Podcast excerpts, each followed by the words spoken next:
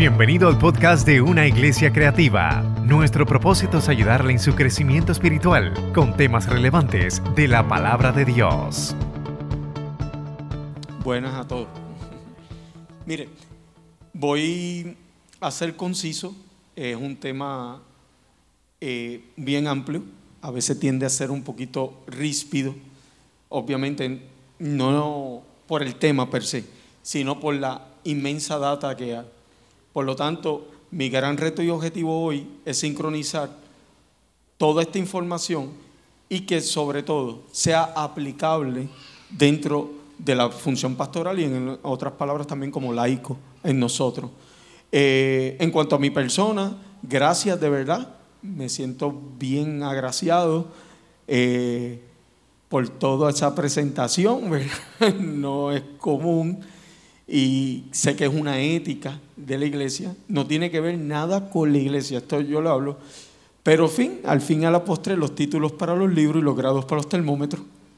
Y ciertamente, ¿verdad? Eh, que, ¿verdad? No traigo un indoxo que estoy en contra, ¿verdad? De lo que sí, sino que creo que una de las funciones eh, cardíacas que necesitamos recuperar y voy a hablar de los profesionales, es que mi título me debe hacer más cercano a las personas. Le voy a contar una experiencia personal. Cuando jugaba superior en Ponce, fútbol, fuimos a foguear con la Escuela de Medicina en Ponce. Y los que tienen una idiosincrasia en la medicina saben que su primer idioma es el inglés. Es como una subcultura. Y entre ellos, cuando fueron a foguear, ellos no se mezclaron con nosotros. Ellos estuvieron en su coloquio, entre ellos hablaban inglés, que no hay ningún problema, porque pues, por gracias a Dios, pues yo lo domino, pero yo veía que no había una interrelación. Lo más interesante es, como tiende a pasar, los niños, ellos llevan sus hijos, muchos de los profesores que también participaban y jugaban con el equipo de la escuela de medicina, y hijos de nosotros se empiezan a mezclar. Los niños nos enseñan mucho. Y en medio de esa conversación, uno de nuestros chicos se da cuenta y le dice en inglés, oiga, sus papás son doctores y muchos de ellos pues son PhD, algunos pues son en el campo investigativo y otros pues nunca ejercieron la medicina práctica, se dedicaron a la academia. Y dice, sí, pues qué raro si sus papás son médicos, deben de tratar con personas, ¿por qué no se mezclan acá con nosotros? Y lo más interesante es que cuando usted examina la capacidad de Cristo saber, que aquí no busco ni jerarquizarla ni tampoco demonizarla, la capacidad de saber era que olía más a gente.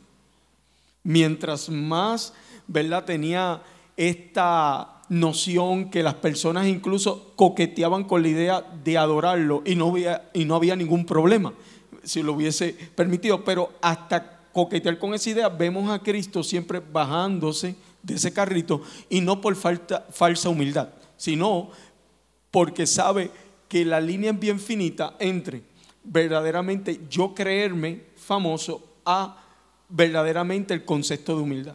Vuelvo y lo digo, Cristo no, tiene, no tuvo, y esta es como tesis, Cristo no tuvo ningún problema con la fama. Incluso sobre 15 veces en Marcos, en el griego koiné, habla la palabra y ganaba fama. Cristo tenía problema con creérselo, porque sabe que eso embriaga. Me doy a entender. Y más en una generación donde somos hijos de príncipes y nos dicen que estamos en los primeros lugares, pues muchas veces este concepto pues se pseudoalimenta. Así que nada, cerrando el teórico, lo traigo como experiencia y lo utilizo como un puente hermenéutico para unirlo con la presentación. Y ya, terminar en esta noche y que al final lo que yo eh, busco es que usted no lleve un encuentro con el intelectualismo, sino que tenga un encuentro que esto lo pueda usted saborear y en los diferentes foros que usted esté, vocacionales, profesionales, empresariales, usted pueda aplicarlo, que tenga un pragmatismo. Eso es lo que me interesa. Y obviamente el que está en una función ministerial pueda hacerlo. Mire, le cuento, cuando voy a mi experiencia en la cátedra, eh, voy a la Universidad Interamericana. Y allí pues, hay un protocolo donde yo solicité, me evaluó un comité y el decano y de, por lo menos del departamento que yo pertenecía, que era a pesar que iba a dar ética, pero también hay otras áreas que ellos querían que yo las diera por mi expertise, que era filosofía, unos cursos pilotos que ellos tenían de ciencias políticas, etcétera. Que yo estaba honestamente bien feliz por eso. Cuando yo voy, en medio de todos los protocolos de la entrevista, me recuerdo que la decana, cuando me va a entrevistar, coge mi resumen y me dice, ajá, ¿quién es usted? Y yo dije, en mí. Le voy a confesar y voy a utilizar esto como una mesa terapéutica, ¿verdad? En esta noche. Para yo también sanar si queda algo. Y nada, y al final, con, como dice la palabra en 2 de Timoteo, usted me evalúa como con dos o más testigos, ¿verdad? Como dicen Corintios también, en un estribillo en la pericopa. Nada, cierro paréntesis. Y cuando ella me pregunta, yo digo para mí, no estoy ni verbalizándolo, ahí en la neurona 32, ¿verdad? Esas dentritas empezaron a vibrar y yo dije, no habrá leído nunca mi resumen, que ahí dice Carlos Francisco Figueroa Lara Cuente. Y nada, pero yo me, ¿verdad? yo me callo y eso, ese sentido de falsa humildad, yo digo, no, pues mire, me llamo Carlos Figueroa. Y yo veo que ella sigue haciendo cosas y como que no me prestó atención. Y me pregunta por segunda vez, ajá, ¿quién es usted? Y yo, no, no, no, esto es en, serio. Mire, soy Carlos Francisco Figueroa. Ah, qué bueno. Eh, y, y, qué usted, qué usted? ¿Quién es usted? Cuénteme. Y yo, no puede ser. No leyó mi resumen, no he dicho. Y yo vengo y le digo, no, pues mire, yo me dedico a la antropología dentro de la religión, tengo este expertise. Y ella no me atiende, gente, y yo honestamente estoy molesto ya. Evalúeme como usted quiera y haga el perfil médico conmigo, si tiene experiencia. Y al final, cuando ella me pregunta, no, dígame, dígame de nuevo, perdóneme, es que estoy tan distraída, ¿quién es usted? Y yo vengo y le digo, pues mire, yo soy Carlos Figueroa, que tiene su preparación. Y ella me dice, no, no, no, eso es lo que usted hace. Eso ya yo lo leí. Cuénteme, el día más infeliz de su vida, su fracaso, gente, y aquello a mí me dejó un y al final ella me dice, después que entramos en esa dinámica, ella me dice, porque yo quiero profesores aquí tremendos, con preparación, pero yo quiero profesores con los pies en la tierra, que sean humanos, que puedan llegar y comprender que aquí tenemos estudiantes que tienen unas necesidades enormes y cómo pueden conectar, escúchelo, la espiritualidad con la realidad de ellos. Porque espiritualidad y cristianismo es otra, otra cosa. Cristianismo la doxología dentro de la religión y la praxis que hacemos. La espiritualidad es lo que usted vive aquí, pero fuera de aquí.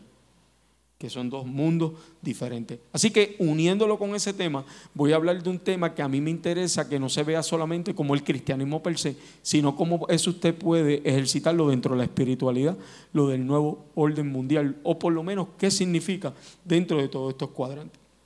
Así que cuando puedan, le pido no me digan el nombre, Gaby, ¿verdad? Gaby, cuando puedas, me puedes poner la presentación, por favor, cuando pueda. Nuevo orden mundial. Ustedes están viendo ahí unos símbolos, ¿verdad que sí?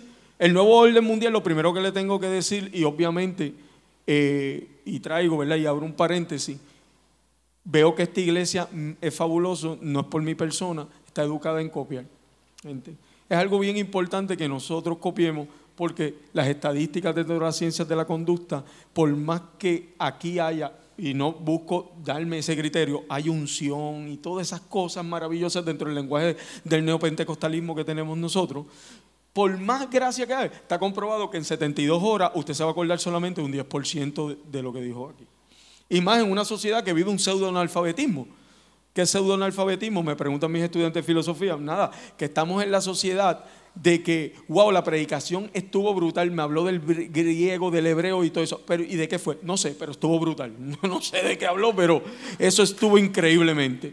Por lo tanto, no estoy buscando denigrar los que tienen un alto grado que hablan de la etimología del griego, del hebreo y del excesis. Eso está formidable, no lo vamos a ¿verdad? A devaluar. Pero el detalle del pragmatismo es bien importante, cómo esto yo lo puedo ver, lo que llaman en homilética en inglés el deliver, la entrega que la persona desde el indocto o el doctor lo puede utilizar en su práctica privada. Y eso yo me tengo que quitarle el sombrero con Jesús de Nazaret. Jesús de Nazaret, 66.6% de su mensaje era de la siembra y la cosecha. ¿Por qué? Porque en la generación agraria del siglo I después de la era común, existían dos clases sociales. Tú eras pobre, paupérrimo o eras de la élite. Y Cristo, la mayoría de las personas que le hablaba eran agricultores. Cristo no le iba a hablar de criptomonedas y de la bolsa de valores, no para minimizar su capacidad cognitiva, es que eso no hacía consono con su realidad. Por lo tanto, ¿qué hizo Cristo? Cristo buscaba, el reino de Dios similar a qué? A un grano de mostaza. Ah, ahora yo lo puedo avisar, porque las calles de oro, el mar de cristal, más allá de su imaginario, a nivel del lóbulo parietal, aquí, ¿verdad? Donde está el núcleo caudato, que es donde usted percibe las imágenes, ahí es que usted puede percibir las imágenes. Pero las calles de oro usted no las ha visto porque, porque eso es un sentido metafórico. yo puedo ver el reino de Dios como yo lo puedo ver aquí.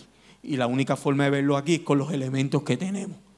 Así que Cristo fue magistral y utilizaba ese elemento de las parábolas para conectar. Ahora, cuando Cristo le hablaba a la élite, ah, la parábola de que de la dracma perdida, ahí utilizaba lo del joven rico. Y Cristo hay que quitarnos el sombrero en su plano psicoeducativo, porque entendía la audiencia.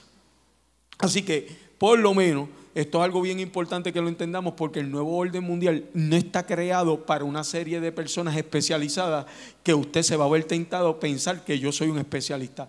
El nuevo orden mundial, si usted no lo sabía, está desde hace tiempo y usted está participando de él. Incluso el cristianismo es parte de ese nuevo orden mundial como institución. Porque una cosa es el cristianismo como institución, y lo repito, otra es la espiritualidad que usted vive dentro del cristianismo. Que ahí, obviamente, lo podemos evaluar. Así que voy a hablar del nuevo orden mundial, pero qué pertinencia tiene dentro del canon bíblico. ¿Qué tiene la estructura o qué tiene el canon que decirnos dentro del orden mundial? Que más que desenmascarar y convertirnos aquí en el Tracy del cristianismo, lo que voy a buscar es cómo nosotros podemos entrar en esa jurisdicción. Sépase algo, Jesús no cambió a Roma, Jesús cambió a las personas que vivían dentro de la cultura romana. Y eso hizo una implosión. Normalmente la tentación del cristianismo es vivir a la inversa. Me convierto, quiero cambiar el mundo, quiero cambiar el sistema, quiero cambiar el empleo y quiero cambiar el jefe donde estoy. Gente, esa no es la fórmula. La fórmula es cambiar que con su trabajo usted hable y cree lo que el sistema va a cambiar, tarde o temprano. Y eso sí, tú pones tu granito, tú pones tu granito y tú pones tu granito y no busco legitimizar obviamente sistemas políticos, sistemas gubernamentales o sistemas jerárquicos, hegemónicos que están buscando, obviamente con toda injusticia, no busco justificar eso, es que la clave, el ADN del cristianismo es que usted como individuo cambie. Y con eso le regalo un teórico. Uno de los teóricos como individuo es que por lo menos bíblicamente está comprobado que la salvación, no hay ningún rastro bíblico que diga que la salvación es individual, eso no es bíblico. La salvación es personal. Individual y personal no son sinónimos. Porque si la salvación es tan individual, me convierte en un ególatra. No la comparto con nadie. Está en mi posesión y es bien peligroso. Y más en una sociedad pseudo individualista. Aunque diga que compartimos, no compartimos. Ahora, cuando la salvación es personal, como la que enseñó Jesús, no niega una relación como individuo, pero siempre se va a comprobar con algo. Cómo tú tratas al prójimo. Esa es la relación personal. Moisés, por más que tuvo esa teofanía en aquel monte, tuvo que bajar.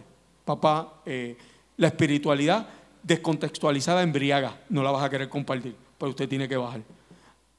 Y, y Dios no rompió aquel besejo de oro en su omnisciencia. Los besejos de oro los tenemos que romper nosotros. Él, él nos ayuda a identificarlo, pero todo el mundo aquí tiene un su besejito de oro, empezando por mí. Hay unos días que tenemos que dejivar más y hay unos días que tenemos que dejivar menos. Y eso es lo que se llama espiritualidad, que es encontrarnos con esa realidad. El nuevo orden mundial, obviamente la espiritualidad es para encontrarnos con eso, pero es el becerro de oro que construimos nosotros más que usted se va a ver y yo tentado a irnos contra un sistema. Ya, entendido esa tesis. Continuamos por ahí. Vamos a hablar. Mire, vamos a hablar de tres teóricos. Eso es lo que diríamos hoy como los objetivos de lo que yo busco sincronizar aquí. Mire, el nuevo orden mundial tiene estos vectores, ¿verdad? O bisectrices hacia donde se da. Está buscando una reducción poblacional sistémica, que no de ahora, gente. Eso viene desde hace antaño, que uno de los sistemas más eficaces de reducción de población, que era la guerra por diferentes sectores. Obviamente, hoy en una sociedad neocapitalista, post-occidental, obviamente ese capitalismo esmiriano de Adam Smith pues es lo que conocemos de oferta y demanda. Pero ya yo lo voy a explicar con calma. Si yo me detengo un poco, es ese capitalismo donde yo busco, y aquí no estoy siendo peyorativo hacia Estados Unidos. El capitalismo, esto lo ha abrazado mundialmente. Incluso hay países de que tienen un sistema político socialista capitalista, eh, y lo hay hoy en día. Y hoy tenemos un arroz con pollo que muchos de estos, estos temas no los entendemos porque no es que usted sepa menos o no sepa más, sino porque existe obviamente un secuestro mediático, que eso yo se lo voy a explicar, que tampoco aquí esto es, ahora yo voy a darle un curso de conspiración, porque eso no es un espiral de nunca acabar. El detalle es que la reducción poblacional lo que se busca es controlar los mercados. Y en un sistema de oferta y demanda, si tú no controlas los mercados, los mercados se, desequilibran. El detalle es que todo esto suena bien dentro de la lógica sapiensal. Si aquí hay personas que tienen expertise en contabilidad, en gerencia o en mercado y finanzas, eh, Carlos, nada de lo que me estás diciendo es ilógico. El problema es cuando yo, en palabras de Nicolás Maquiavelo, ¿verdad? En el siglo XV, el fin justifica los medios. Y ahí yo tengo problemas en el cristianismo porque ahí entra la ética ¿eh? en filosofía. Porque ¿qué es la ética? Por ejemplo, que el fin, no importa lo que yo tengo que hacer para encontrarme con lo que yo quiero. Y ahí sí el cristianismo me frena. Ejemplo, en caso de los jovencitos que me pasa esto. Me gusta esa nena, pero normalmente si la nena es bonita, le gusta como a tres y a cuatro. Créelo, eso es así. ¿Cuál es el, detalle? El detalle es que normalmente empieza una cacería por esa nena. Entonces, si en mi cacería yo tengo que denigrar a fulano y a fulano para alcanzar, ¿cuál fue? Obtuve el fin. El medio no fue legítimo. Eso se llama falta de integridad. Y puede ser que te quedes con el premio, puede ser que incluso vas a la iglesia, te profetizan, hablar lengua, pero lo que hiciste estuvo mal. Entonces el cristianismo ahí nos pone a temblar con esto el nuevo orden mundial. Tú puedes ganar dinero, puedes hacer negocio, incluso no se te van a parar los pelos, que Dios va a venir un demonio y te va a decir, obviamente llevándole un sentido hiperbólico. Incluso la vida te puede ir bien y no significa que estás bien. ¿Me doy a entender? Ajá, ok. Por lo tanto, vamos a hablar de la biotecnología. Obviamente que eh, estamos viviendo en la era de la ingeniería genética. Todos los productos son para saciar la hambre mundial o todo el consumo mundial de los 7.8 billones de habitantes, ¿verdad? Según el OFAN, que es la agencia que mide esto dentro de la ONU, que está radicada en Alemania, obviamente sabemos que necesita una alta demanda y producción de productos. Entonces, no todos los productos dejan los mismos niveles de ganancias para las grandes corporaciones, que yo no las voy a mencionar aquí, porque le digo que esto no es un curso de conspiración ni, buscar eso, sino que cómo opera. Y el último punto es el psicotejorismo, el secuestro de ideas, y ese está en boga. Que honestamente ya todo lo que yo te pueda limitar a que usted piense y yo pensar por usted, se da un, un tercio del problema. Se lo voy a explicar en arroba bichuela. El doctor Augusto Curi, que es un neuropsiquiatra, científico de la Universidad de Sao Paulo, en Brasil, incluso fue agnóstico, y esta persona tiene hasta proyectos del teórico, eh, la teoría múltiple cerebral, ¿verdad? Eh, del hemisfato, esa teoría, incluso es su gran aporte dentro de la psiquiatría y la psicología. Este doctor se puso a investigar la figura de Jesús a nivel de inteligencia, pero inteligencia científica. Obviamente él se tuvo que investigar primero lo filosófico porque no vaya a ser que esta persona es un mito y yo estoy estudiando un fantasma. Y en medio de ese proceso para resolvérselo, él se convierte. Y el doctor Augusto Curi, una de las cosas maravillosas, y se lo recomiendo, ¿verdad? Libro se llama, libro, eh, se llama Tesis basada en la inteligencia de Cristo, y él investiga el plano científico y el plano eh, hasta teológico. Y una de las cosas que tiene es que te, términos bien técnicos los hace masticables, coloquial, ¿tú lo entiendes? Y algo magistral. Y Augusto Curi, una de las cosas que dice en su teoría, de multisectores decía, el ser humano se ha convertido en consumidor de información y ha dejado de ser constructor de pensamiento. Y es un problema. ¿Por qué? Porque, como le hablaba ahorita el pseudoanalfabetismo, el detalle ahora no es tener información. Pongo en esos buscadores de Google o el que sea de preferencia y ahora pongo un concepto, vamos a poner psicotejorismo, no me aparece un artículo, me aparecen 300. ¿Cuál es el problema que me presenta eso? Que ahora cuál de esos es el correcto, cuál es la fuente que es fidedigna. Yo dentro de lo que encontré tengo que hacer ahora una magna investigación. Porque cuidado que lo que esté diciendo porque esté en internet no esté. En palabras de Don Jean Boutrillard, antropólogo francés, decía lo siguiente, en la multitud de opciones, se minimiza ser asertivo. Hoy tenemos tantas opciones, ¿dónde conduce? Mientras menos opciones yo tengo, más probabilidad tengo de acertar. Usted le pone un escoge a mis estudiantes de dos opciones, 50% ya tiene buena. Le pones 3, 33.3%, espérate, tiene que acertar. Pero si le pones 10 eh, aseveraciones, eso se minimiza. Así que vamos entendiéndolo por ahí. Y vamos a hablar de esos tres criterios. El primero que me voy a concentrar es la reducción poblacional. Puedes pasar, Gaby, cuando quiera. Y nos vamos a concentrar en esto para que vea que esto no es un tema que surge de ahora. ¿Se acuerda algo? Y hablo, abro un puente con la Biblia. ¿Se acuerda en la Biblia en el Antiguo Testamento, en las comunidades del Mediterráneo, antes de la era común, que Dios penalizaba por los censos? ¿Por qué? Que Dios machango este, penalizando por un censo. Pero ¿qué estaba detrás de ese censo? La reducción poblacional. Lo dejo ahí, ya mismo hablamos. No viene de ahora. Eso viene, mire, es un discurso ético. Y algunos me están mirando como si esto no estuviera en la Biblia. Se voy a demostrar. Tranquilo. Para que usted entienda esto de la ética de Dios. Y no es porque yo soy un perito, simplemente. David liga una mujer, la liga. Perdone que voy a hablar coloquial porque acuérdense, yo estoy en una terapia aquí. La viola. Porque se la trae y no hubo objeción y porque tú no te podías negar al rey. Y mata autor intelectual del esposo. ¡Hoy va preso! Hoy está preso. Preso, pero no sale. Escuche. Ni se da cuenta de lo que ha cometido. No le redarguye el espíritu, más allá de los teóricos tuvo que el consejero, el asesor, que eso está de moda hoy, confrontarlo con una analogía y se el sinvergüenza eres tú, que podía costarle su vida, Natán, el profeta. Ahí se arrepiente, se arregla momentáneamente las cosas, empieza el reino, una reestructuración, gente, y empieza una era de conquista. Obviamente, en una generación antes del feudalismo, ¿cómo yo ganaba, obviamente, eh, noción de terreno? Conquistando el arte de la guerra. Y David fue un rey conquistador. Y llega a Dios cuando le conforme el corazón de Dios, que lo revela en Hechos 13:22, varios milenios más. Con todo y eso, no, no edificó el templo. Tesis. David mató gente. Ungido sí. Pecador también. La unción es perfecta, el ungido no gente. Y si algo tiene Dios, es que Dios es ético.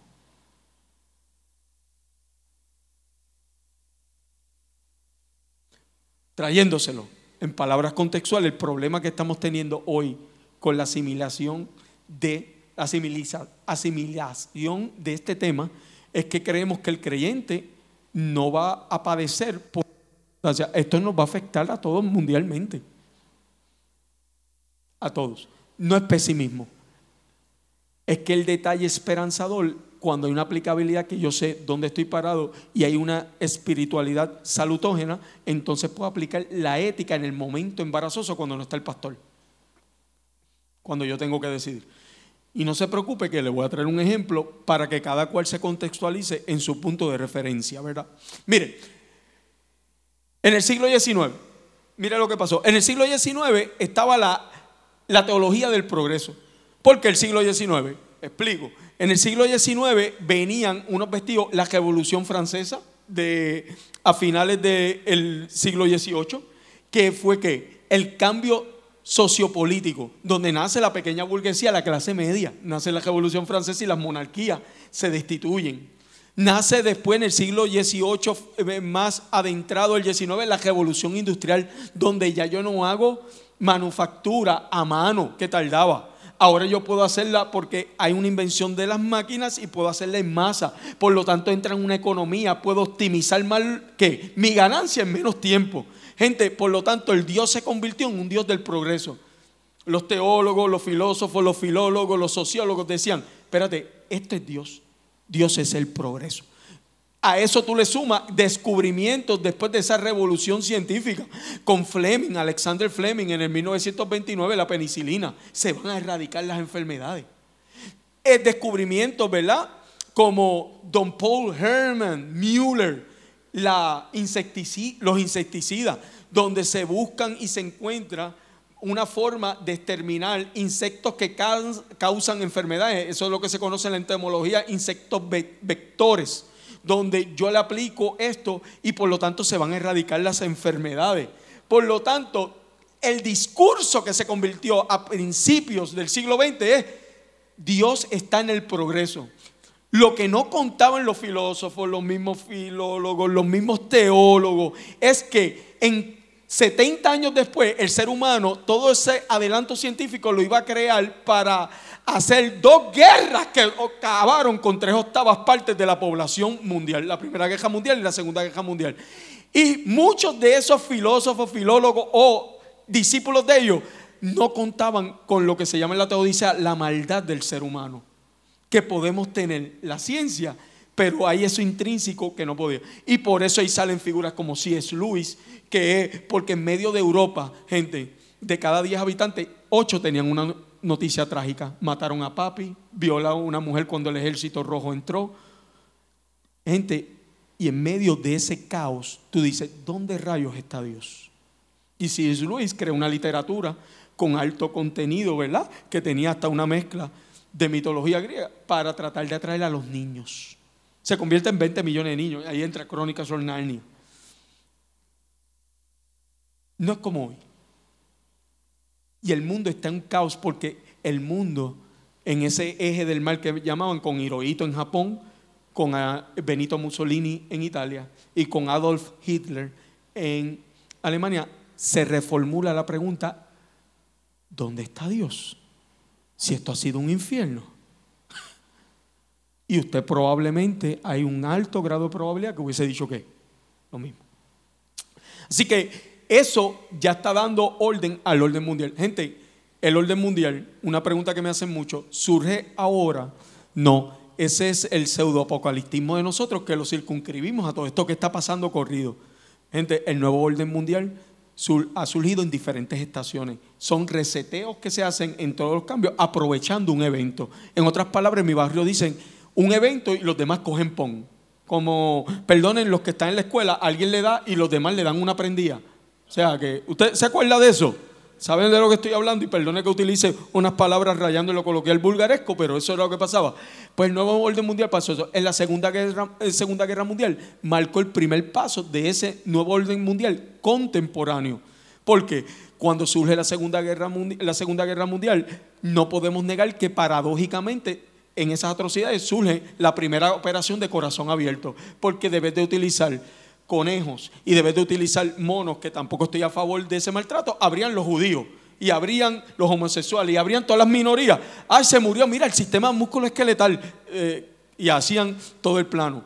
El primer avión de propulsión a chorro se hizo ahí. La primera bomba de hidrógeno. Y si usted mira todos estos adelantos, el primera señal de internet, porque si no lo saben, el primer satélite lo tira Alemania para transmitir las Olimpiadas de Múnich en el 1936, que esa es la primera señal televisiva que se da.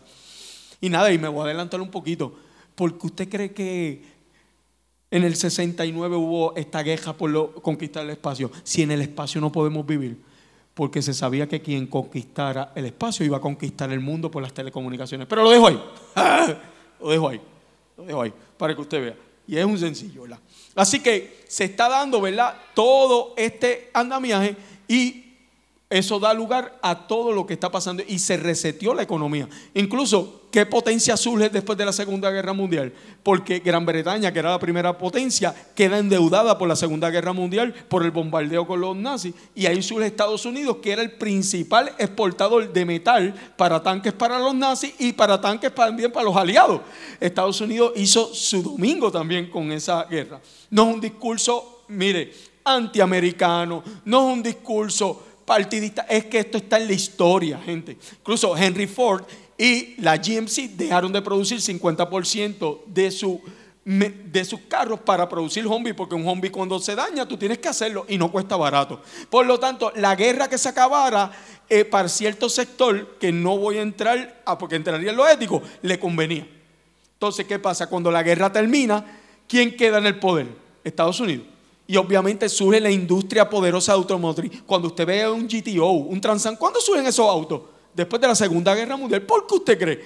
Porque muchos de los científicos que quedan desempleados los empiezan a contratar las grandes potencias. Inglaterra para levantar su capital. Ahora era una indemnización. Yo te contrato, no te voy a pagar, pero no vas para una perpetua, pero tú tienes que trabajar. Y esos motores de 500 caballos de fuerza, esas naves que eran así, los Nova después.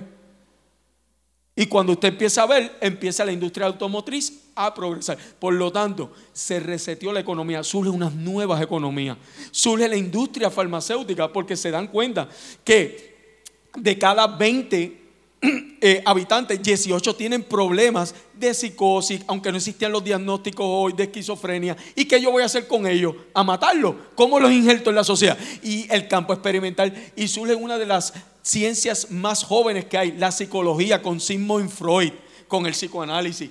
Y una de sus primeras tesis que fue muerte y melancolía, que es cómo yo puedo sistematizar la muerte empíricamente cuando es algo inevitable, pero cómo esta persona la injerto en la sociedad. Y ahí nace los campos de psicología. Nace en la industria de los fármacos. Espérate, porque yo tengo que crear bioequivalentes o farmacodependientes a estas personas que aquí no estoy mencionando empresas, pero nacen de esa ebullición. Nace una nueva economía.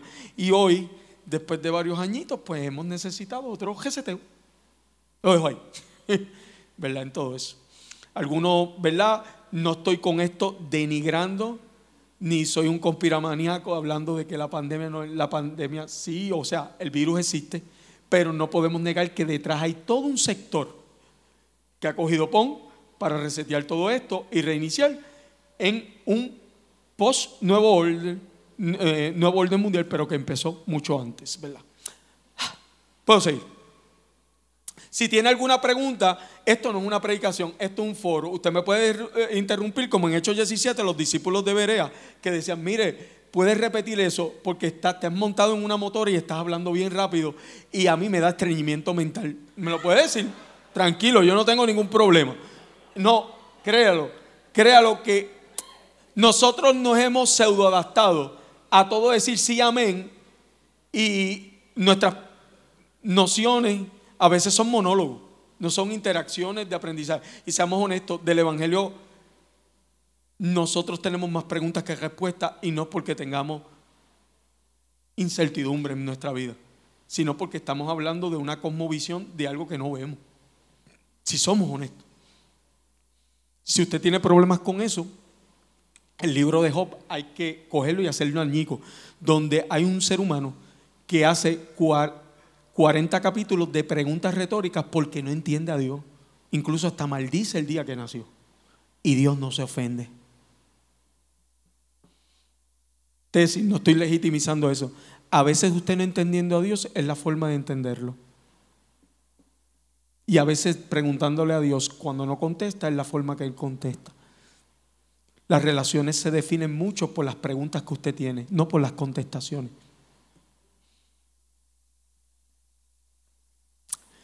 Gaby. Gracias. Mire, para que usted vea dónde se sistematizó empíricamente esto, este señor es francés Thomas Malthus. Ya, mire, lo vemos en el siglo XVIII y el primer tercio del siglo XIX ya se hablaba de un plan empírico de reducción mundial, donde se sacaba un estadístico donde se medía si la población no se controla, va a haber eh, obviamente escasez de alimento y lo justificaba. Su tesis fue reducción poblacional es la única medida eficaz frente a la finitud de los recursos naturales. En otras palabras, si hay mucha gente, los recursos se reducen. Sencillo, si el crecimiento poblacional sigue, los otros días, ¿verdad? Me enviaron un comunicado de la Universidad de Puerto Rico en Río Piedra que pensaba eh, de si iba a haber una hambruna atroz o podría haber. Bueno, no hay que ser ni, ni, conocer bíblicamente para que usted saber que va a haber una hambruna. Porque si el crecimiento poblacional sigue a medida de un 20% como va ahora, Gente, gente, no estoy legitimizando la reducción poblacional. Escuche, tesis, mientras más gente vive, más terreno es invasivo, menos tierras para cultivar. La tesis, hambre. O los productos se van a producir transgénicamente, por lo tanto, eso sí te voy a alimentar, pero nutrir. La incidencia de cáncer va a estar por las nubes. Por lo tanto, va a alimentar otros sectores. Y no estoy aquí, obviamente un discurso peyorativo hacia la oncología, no, es que es una incidencia que se da dentro de eso. Y eso se ha medido en el Tribunal del Consejo Nacional de la ONU, todos los años se reúnen el 16 de julio para discutir los problemas de la reducción mundial y cómo podemos hacer. ¿No se acuerdan en la China comunista de los 80 te permitían más que dos hijos? ¿No se acuerdan? Que eso se hizo noticia mundial. Obviamente porque ellos anticipaban esto. China está tan adelantado en esto y no busco y ni soy pro a los métodos que ellos utilizan. Que ya ellos han anticipado el hambre mundial, que ellos están cambiando a tener fincas de insectos porque los insectos tienen altamente proteína y te los venden como si fueran snack. Perdóneme, no me ponga esa cara porque en la Biblia tenemos un hombre que tiene una dieta más allá de lo vegano, que come miel de abeja o miel y langosta. Juan el Bautista no era, que era esenio. Gente, una dieta riquísima para el desierto, baja calórica, porque la miel de abeja, incluso eso aumenta el sistema inmunológico. Mi abuela me da un palo de eso. Y los insectos es proteína pura. Lo que tú necesitas en el desierto, en el alto nivel calórico que tú gastas. ¿Quién de ustedes se compra una bolsita de saltamontes, escorpiones? No hay quien le meta mano. Con este paladar como no nos han dañado, no hay quien me haga comer eso. Seguimos con las otras marcas, pero que cuando usted la mira en los Nutrition Facts, olvídate. No queda. Gente, la tasa de mortandad en Puerto Rico es 62 años, si no lo sabía. O sea que hay un estadístico, si usted tiene más de 62, pues usted no le conviene el sistema, por eso subieron el seguro social. Porque le cobran algo que hay una probabilidad remota que usted lo disfrute. Incluso está comprobado que solamente un 80% disfruta el seguro social los primeros cinco años, porque en esa incidencia ahí tú mueres. O sea que estuviste pagando algo toda la vida. Por lo tanto, ¿qué estoy diciendo esto? ¿Atacando el seguro social? No que se cuide en la tercera hora. Y que valga la redundancia, el Seguro Social se creó como una medida para que Estados Unidos saliera de la Gran Depresión del 1929 y 1939. Presidente Roosevelt. Y cumplió su cometido, sacó a Cristo de ese, perdón, a Cristo, a Estados Unidos de, ese maramo. Así que teniendo eso, tesis, cuídese en la tercera edad. Obviamente la, la, extensión de edad la dará Dios, pero nuestra parte la deberíamos de hacer. Le regalo dos teóricos en la voluntad de Dios. Nadie, usted los pesa. Hay dos cosas que Dios en su soberanía nunca va a hacer. Nunca, nunca. Se violentaría el mismo. Dios nunca va a dejar que usted haga lo que a Él le corresponde hacer. Pero Dios nunca va a hacer por usted lo que a usted le corresponde hacer. Y cuidar su peso, cuidarse usted. Ay, Señor, quita de ahí la pizza. No, la tiene que quitar usted y decidirse usted. ¿Me, entiende? Dios pone el querer como el hacer en Filipenses 2.12. Mire este paréntesis y perdone. Es más, soy, voy a ser pentecostal. Creo que Dios le está hablando a alguien. ¿Verdad? Eh, eh, eh, escuche, escuche, escuche. No. Filipenses 2.12 dice que Dios pone el querer como el hacer. Pone el querer como el hacer pero no te pone la disciplina. La disciplina la creas tú, el matetes. Dios te levantó a las 3 de la mañana, intercediste como, es más, una mezcla, un híbrido entre Jeremías, era San Agustín de Hipona y como algo de Martín Lutero. O sea, tú te sentías que el cielo, te das cuenta que al otro día no te levanta ni pasado. La disciplina tienes que creer tú. Te levantó una vez, la demás te tienes que levantar tú. Pero Señor, si tú quieres, levántame. ¿Cómo? A veces somos tan espirituales que nos convertimos en espiritistas. Dios, no te, Dios te levantó una vez. La disciplina la crea usted y yo. Pero eso hablamos después. Cierro paréntesis. Gaby. Ok, este es el papá de los pollitos. Esta es, este fue la persona que cogió la fórmula de Thomas Malthus es un profesor de MIT, ya falleció, es la mente magistral de desarrollar un programa. Él creó una fórmula matemática para medir esto a lo que se llama en inglés short term, mid term y a long term, de cómo podía si la población seguía creciendo vertiginosamente, cómo iba a afectar. Y él utilizó, obviamente, el proyecto se llama Dinámica del Sistema.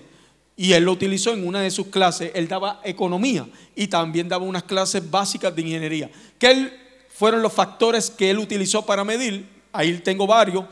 Eh, el crecimiento, el ritmo de población, eh, la industrialización, la producción de alimentos y consumo, las conexiones entre consumidores y exportadores Incluso se ha dado cuenta que uno de los problemas que tenemos ahora es la exportación de contenedores. Obviamente porque es una ya eso se midió, gente, tranquilo. Condiciones climáticas, contaminación, cantidad de países existentes. Este proyecto inicialmente en el 1973 lo financió una de las gigantes electrodomésticas en Estados Unidos, aunque hacen algunos derivados también productos para satélites, la General Electric fue la que lo financió. Luego que la General Electric, usted sabe que eso funciona con propuesta, vio que el proyecto cumplió su cometido, él continuó estudios autodidactas buscando financiamiento personal. En otras palabras, se convirtió en un adicto a este eh, sistema o dinámica de sistema, ¿verdad? Y él incluso fue la primera persona cuando se funda la ONU. Usted sabe que la ONU se funda post Segunda Guerra Mundial para tratar de evitar que pasen estas eventualidades y que hayan estos niveles de consenso. Estábamos hablando del 1945 al 48 en ese interín. Primero era la Liga de Naciones y luego pasó a ser eh, lo que se llama la Organización de Naciones Unidas. Él presentó, eh, obviamente, Malthus ya se venía hablando allí, pero luego eventualmente, ya para la década de los 80, él presentó el proyecto y su tesis hipotética fue que el colapso del mundo venía al 2040. Eh, Gaby pásamelo. Y algo bien interesante, la agenda de la ONU para cambiar todo esto que ya empezó es el 2030. Yo no estoy dando aquí algo que yo soy de la CIA o que yo eh, examino documentos encriptados. Esto es de dominio público. Estos son material desclasificado que están, obviamente, cuando usted entra a bibliotecas que tienen estudios investigativos, los famosos papers, esto está registrado. O sea, aquí yo no le estoy trayendo que eh, Dios me dio una capacidad especial. No, no, esto simplemente atando cabo. Y cuando usted ve la agenda de la ONU y la agenda, ¿verdad?, de lo que decía Martius, es, simultánea, es simultánea. Incluso se está tratando de cambiar esto poco a poco. Y obviamente nada de estos cambios van a venir abruptamente, van a venir poco a poco condensados, ¿verdad? Así que, ¿qué es el nuevo orden mundial? El nuevo orden mundial lo dejo con la definición técnica. Es un conjunto de cambios sistemáticos temáticos. Y esa palabra, téngalo bien claro, si lo está notando, lo pone en highlighter, le hace nota al cárcel, haga lo que usted quiera. Porque sistemático significa que es periódico. Un primer paso te lleva un segundo, un segundo, un tercero, un cuarto. Nada es aleatorio. No es que tiro algo, ah, vamos y vamos a imponer. Parece la retórica impuesta, pero cuando tú vienes a ver, ya está trabajándose de hace años y ya usted va a ver cómo es que opera eso a nivel mediático y a nivel de otras jurisdicciones para poder pasar de un proceso que era opcional a pasar a un proceso político, que lo estamos viendo hoy, que es lo más iberosímil, ¿verdad?, de lo que entra. Así que con el fin de establecer nuevos paradigmas ecosistenciales. En otras palabras, lo que ha escuchado esto de algún tatarabuelo abuelo, antes esto era malo, hoy es aceptable. Antes eh, que alguien proyectara eso, obviamente que aquí no estoy etiquetando a nadie, pero ahora, y esa transición se dio de momento. No, eso fue un cambio periódico, algunos nos damos cuenta, algunos no, que va llegando. Pues el nuevo orden mundial son esos cambios periódicos que se han dado aquí, que ya usted lo va a ver y lo va a comprobar bíblicamente, que en la Biblia ya hay cambios sistémicos de lo que llamaríamos un proto nuevo orden eh, eh, mundial, ya lo veremos. Vamos a seguir por ahí, Gabo. y aquí lo vemos, nuevo orden mundial en el canon bíblico. Y estos son uno, esto está en su Biblia. Fueron eras que cambiaron la historia de los macrotemas y los microsistemas. El primero que encontramos, mi gente, no me voy con Egipto. Egipto incluso tiene actualmente por la UNESCO una de las maravillas más grandes a nivel arquitectónica, para empezar. Tenía unos sistemas de monocultivo que estaban adelantados siglos porque obviamente tenían uno de los ríos más importantes, aunque ellos no supieran de geografía y topografía hoy, que es el río Nilo. Y ellos tenían un sistema pluvial para alimentar todo ese desierto y ya tener los primeros cultivos comerciales, lo que llamaríamos un protocomercio internacional. Eso cambió la forma de hacer negocios de todo ese sistema. Claro, es así. Tanto así que cuando ellos se vieron con tanta capacidad, no lo llamaría imperialista, no existía ese concepto, tanta capacidad de oferta y demanda, se dieron cuenta que con los egipcios no era suficiente, hay que esclavizar. Y ahí entran en el mapa los judíos. Y los judíos que se las traen con esto del sistema de siembra y construcción, aunque ellos no lo sabían ni le habían hecho una prueba psicométrica, dónde es, que tú eres bueno, en qué habilidad, pero tenían su sistema y ahí esclavizan un pueblo. Pero no era una esclavitud, obviamente como usted es la que usted y yo piensa que el gran problema de la esclavitud, que todo es un problema, pero es que nosotros tenemos una idealización que toda la esclavitud era como lo que circunscribe a Puerto Rico, que fue entre el africano o el indígena con el español. No, existían eh, esclavitud domiciliaria, donde yo era como libre, tenía mi comunidad y todo, puedes hacer practicar tus leyes, practicar tu religión y todo, pero hasta ahí, papá. Yo te hago un cerco, se le llama una subcultura en sociología donde hay una aparente libertad, pero honestamente tú estás esclavizado a un sistema. Por eso es que los judíos en el desierto decían, mejor donde estamos. Pero usted y yo lo visualizamos como boricua con los lentes del siglo XXI y decimos, wow, ¿cómo ellos van a aceptar los latigazos? ¿Cómo? Porque nuestra conmovisión de que de esclavo a amo es esa de abuso. Y no todos eran así. No estoy legitimizando, pero no todos así. Incluso habían amos buena gente. Si no lea la epístola de Filemón, que Pablo le da eh, una exhortación a que a este personaje Filemón, a cómo, a cómo tenía que tratar a un esclavo que se llama Onésimo. Y todo en una, ese capítulo, una disertación exhortativa. Acuérdate, está bien, esto es aceptado por el sistema, pero Dios no, eh, Cristo no hizo libre. O sea, eso fue un dilema en ese aspecto. Nada, cierro paréntesis, volviendo a Egipto. Pues en Egipto vemos ese primer cambio a un proto nuevo orden mundial. Hasta ahí, ¿entiendes? Carlos, ¿dónde está la fuente primaria? En Éxodo 1, lo puede leer completo, como Egipto ya era un, un microimperio en toda esa región. Y tanto es así que Egipto tuvo un control tanto político, fiscal y socioeconómico que hasta un hombre de Dios sale en esa historia, José. Y José Mire qué interesante lo que Dios utiliza. Usted sabe la historia, ¿verdad? No tengo que narrarla aquí. Y José, ¿cuál es, ¿cuál es el sistema que Dios utiliza para restaurar a su familia? El nuevo orden mundial. Porque José tiene una visión donde Dios le muestra: mira, vienen años de vacas gordas, economía, y vienen años de vacas flacas. Tesis: si usted las vacas flacas no ahoja, se lo lleva algo. Eso es negligencia. No, porque el, cristianismo espiritista, que no está aquí, eh, tranquilo, estoy yo liberándome, es el que dice, a los hijos de Dios nada le va a faltar, aunque sean negligentes. ¿Cómo? Si usted no hace las medidas, usted también le va a faltar. Y no es porque Dios se equivocó, porque eso se llama, en palabras de un diálogo diacrónico del eh, José Tamayo, gran teólogo español que da universidad en la Universidad Contumplense en Madrid, dice, la iglesia está contestando las preguntas que el mundo no se está haciendo y las que el mundo se está haciendo, la iglesia no las está contestando. Y, y en ese momento había que hacer provisión y se convierte en secretario de economía. Y piense esto, su familia que está pasando hambre, una crisis, viene y Dios no restaura su relación porque se sabe la Torah, por un verso bíblico. Lo que Dios utiliza para conectar a esa familia es diligencia económica. Yo tengo aquí para darte provisión. Hay otros elementos, ¿verdad? De un corazón que ha perdonado, pero eso lo podemos tocar teológicamente. Me doy, se da cuenta que dentro del nuevo orden mundial, Dios puede utilizarnos.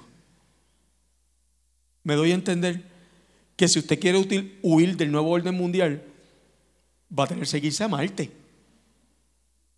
No, eh, no me estoy parcializando. Que este Dios, en medio de estas circunstancias adversas que usted no puede, usted puede hacer el Evangelio. que Cristo se la pusieron difícil sociológicamente. Hasta le tiraron, en mi barrio dicen, una cascarita. Los escribas y los, los scholars de la época. Vamos a ver si este le da lo de César y lo de Dios. Y Cristo dijo, no, yo pago mis tributos y todo. Pero César lo de César, ahora lo de Dios lo de Dios. Y podemos hacer una hermenéutica preciosa de eso. Por lo tanto, ¿verdad? Aquí lo estamos viendo. El segundo punto lo vemos en Babilonia. Este se da en el 597, siglo VI, a principios del siglo VI. ¿Se acuerda esa historia? Babilonia que invade. ¿Y quién es contemporáneo? ¿Qué profeta? Jeremías. Y Jeremías tiene una catarsis como la tuviera Carlos Figueroa. Porque Jeremías dice, este es el pueblo de Dios y el pueblo de Dios la está pasando mal. ¿Verdad? Principalmente estos discursos que al pueblo de Dios nunca le va a ir mal, pues mira, al pueblo de Dios le fue mal. Y Jeremías está teniendo una catarsis normal como profeta. Incluso hago la voluntad de Dios, me meten preso, me ponen un cepo. O sea, aquí, donde está Dios, incluso hasta en una ocasión salió para apartarse, me voy para el pop. Y dice, el amor de Dios era tan fuerte que tuve que virar. ¿Por qué? Porque Jeremías ante el nuevo orden mundial decía, esto es inevitable y ya esta nos invadieron. Tanto así que yo tengo registro de eso en Jeremías 30, que cuando lo setean, se hace un embargo. Nadie entra, nada, nada entra, nada sale. Cuando a ti te hacen un embargo, ¿qué te pasa?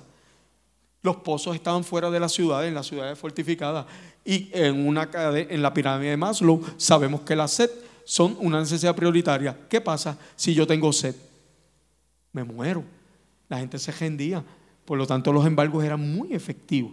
Y ahí Nabucodonosor tiene la primera disertación de ello. Ahora, el jaque mate fue en el 586, cuando Sedequías trató de, de que de hacerle una batalla a, Babilonia y Babilonia dijo, ah, yo te he dado 11 años break, 11 años break, claro, con un embargo, pues ahora te meto mano. Y los tirían en mi bajo y los pasaron por la piedra. Quemó el templo, se los llevaron como esclavo en cadena, que ahí Jeremías escribe lamentaciones. ¿Qué tesis? El libro que menos se predica en las iglesias y eso dice mucho de Dios, que en la espiritualidad hay momentos que nos podemos lamentar. Lamentar no es lo mismo que queja, queja es burla, en el hebreo huyahas, ¿verdad?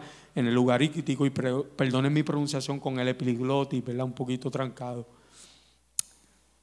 Lamentación no, lamentación es que no estoy viendo a Dios en medio de estas circunstancias, pero sé que la última palabra tiene así, pero saco mis emociones estoy esparatado, estoy esparatado. Esa es la diferencia que Jesús trajo, y abro un paréntesis, entre positivismo y optimismo. El, el positivismo es bien peligroso porque Cristo no fue positivista, Cristo fue optimista. Parecen sinónimos, no es lo mismo. El positivismo es utilizar hasta el canon bíblico, pero para salirme de la realidad es una patología. Todo puedo en Cristo me fortalece, con un divorcio, mi hijo murió, todo el mundo, perdóneme, son más que decirme de la fe. A veces me puede traer otra señal, aunque hay circunstancias que Dios fortalece.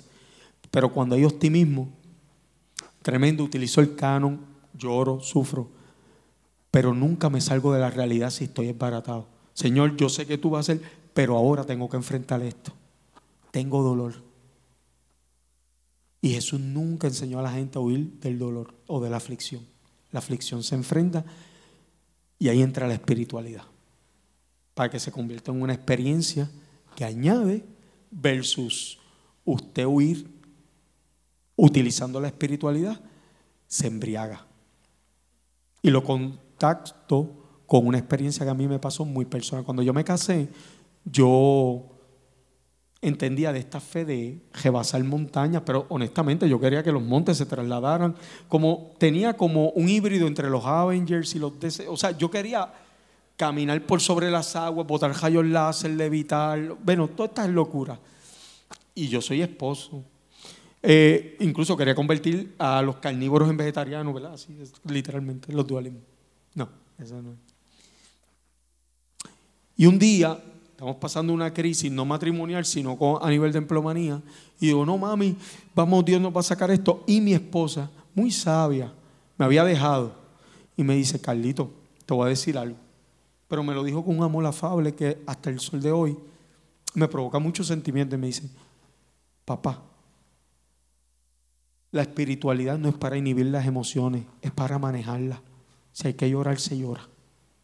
Si hay que gritar, se grita. Necesito más fe, Carlos. para cuando estas situaciones están, refugiarme en Dios, aunque todos los vientos huracanados están, que cuando mi vida sea como un color de rosas, que no pase nada, para eso no necesito fe, lo que tengo es suerte. Yo necesito fe para medio, porque Dios tiene un sentido de humor que para mí es grosero. Me dijo ella, que yo voy a decir, mira, a Dios nunca se le ocurre si hay una tormenta, sacarte. Él es pasa en medio de la tormenta, pero el sinvergüenza se le ocurre meterte en medio de la tormenta. A Dios no se le ocurre sacarte del pozo, los fosos de los leones antes y convertirlos, no sé, en steak. No, Él te mete que ese miedo, esa glándula suprarrenal, dos minutos antes me van a devorar, liberando esos niveles de cortisol y serotonina al punto que esa glándula adrenal está bombeando sangre a todo lo que da, que usted no sabe lo que va. Claro, creo en Dios, pero creo que también que me puedo morir. Y Dios se le ocurre con ese sentido del humor jugar con tu sentimiento y meterte en un, un foso de leones. Carlos, la fe tiene algo de enigma. Y ahora, pues este es nuestro foso. Nada, vamos a ver si encontramos los leones y nos ponemos de almohada. Eso fue lo que ella dijo. No fue gracioso en ese tiempo, pero he aprendido en este tiempo que sí, que la espiritualidad no es un talismán, que hay días buenos y hay días no tan buenos. Y Dios sigue siendo Dios. Después le cuento otra anécdota interesante de eso. El imperio medio persa lo vemos en Esther. Hay un reseteo ahí. Incluso ahí tenemos el primer caso de una doncella casándose con un divorciado y reestructurando, ¿verdad? Ese ciclo. También lo vemos en Grecia. Grecia vemos a Alejandro que conquista toda la Palestina.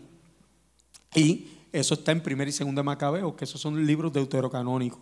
Y está Roma, que es el gran reseteo, que Roma fue el que inició el primer proto orden mundial a lo que es hoy. Bueno, tanto es así que la nación más poderosa del mundo es una copia de Roma. Estados Unidos tiene hasta su mismo símbolo, que es el águila, y se llama la República. Y el sistema legislativo, judicial y ejecutivo, quien lo creó fue Roma. Roma fue el primer imperio que creó un Senado para tener limitaciones o regulaciones a esa figura del emperador. Incluso el Senado tenía más poder que el emperador.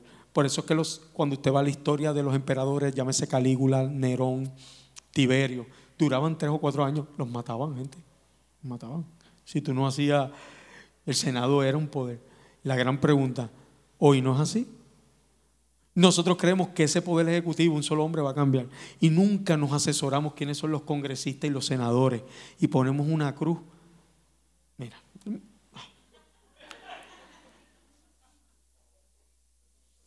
Y lo primero que usted debería hacer en diligencia, no estoy diciendo, ah, esto no es un discurso de ciencia política, es investigar quiénes usted va a poner en esas camas legislativas, porque esos son los que controlan. Y controlan bien porque nadie los ve y no son tan fáciles como sacar del Ejecutivo. Por lo tanto, eso es diligencia también que recae sobre nosotros. Y eso es nuevo orden mundial. Así que, Grecia, mire, el gran agravante, todas estas eh, que hoy llamaríamos imperio, cambiaron la generación. ¿Qué denominador común usted ve de todas esas naciones que estaban en Medio Oriente? Acuérdese que antes del siglo XV en el Renacimiento no se había descubierto América. Por lo tanto, el mundo se pensaba que era hasta Birmania, lo que es Gran Bretaña, y un poco más allá de China. Ese era el mundo. En otras palabras, el que dominara el Mediterráneo dominaba el mundo porque ese era el Internet de la época. Por eso usted ve geográficamente todas estas naciones circundan ¿qué? el Mediterráneo. Porque el Mediterráneo tú tenías control. Si tú tenías control marítimo, controlabas el mundo. Y conectaba tres continentes. África, Asia y Europa. Así que eso es nuevo orden mundial. Es control. Y cuando yo controlo, pues yo puedo gobernar, ¿verdad? En todo eso. Lo más interesante es que este Dios que es soberano no controla. No es de nuevo orden mundial. Ni en Apocalipsis que hay un sistema de un posgobierno, porque dice que de toda tribunación Él es el rey. No lo vemos. En un curso de teología política, me preguntaron si Dios, por ejemplo, hay una frase eh, coloquiales que tenemos en el cristianismo que a veces, aunque Dios nos entiende, no son cristianas. Aunque Dios, ¿verdad? Nos misericordia. Es como el libro más mencionado después de la Biblia que se camuflaje con la Biblia es Don Quijote. No se menea una hoja sin la voluntad de Dios. Eso está en el segundo tomo del Quijote, eso no está en la Biblia. Es un, paralelismo de que Dios cuenta todos tus cabellos. Por lo tanto, el, eh, Cervantes lo adaptó. Y nosotros creemos que eso está en la Biblia. ¿verdad? Pero como Dios no tiene complejo, no se ofende. Si lo utiliza y lo puede hacer. Así que eso, tranquilo, no estoy autorizándolo ni tampoco demonizándolo, ¿verdad? En todo eso. Y me preguntaron, este teórico, ¿Dios está al control de todo? Y eso no es bíblico, Dios no está al control de todo. Si Dios está al control de todo, pues Dios es bipolar porque Hitler mata 74 millones de habitantes y ahí se le fue el control. Y las cruzadas. Y la muerte de mujeres que las categoraban brujas en la Edad Media, que de ahí viene el término antropolingüístico, fémina, porque fémina significa que tú tienes una fe mínima. En mi caso yo no lo utilizo, yo digo hembra, porque pues conozco, pero nada, Dios tampoco está complejo, si usted dice fémina no hay ningún problema. De ahí viene el término denigrar, porque los negros eran, usted no dice de blanco, y el hombre se tendió a jerarquizar. Pues este Dios es bipolar. No. Dios no está al control de todo. Dios es, soberano de todo. No es lo mismo. ¿Cuál es la diferencia? Se lo voy a traer un ejemplo para que usted entienda esto del nuevo orden mundial y sepa por qué Dios no mete sus manos y acaba con la maldad en todo eso. Mire, usted, usted tiene una casa alquilada y usted alquila esa casa. Usted es el soberano, dueño en propiedad. Y ahí van unos inquilinos y usted hace un contrato. Usted por ley no puede meter cámaras y ligarlos a ellos que están haciendo. Es una jurisdicción de privacidad. Y dependen de diferentes estados o diferentes jurisdicciones político-judiciales. Al año usted va y revisa la casa. Si la casa está hecha leña, ¿qué usted hace? No es que no contrato. Tesis. Usted es soberano, pero usted no tiene control. Ahora, Apocalipsis, Dios va a ejercer su contrato. ¿Qué hicieron con el mundo que yo le di? Porque no es para los cabríos nada más. ¿Qué hicieron con los talentos que yo di? No hay parábolas así. Y este Dios auditando. Porque no controló. Te dio la soberanía.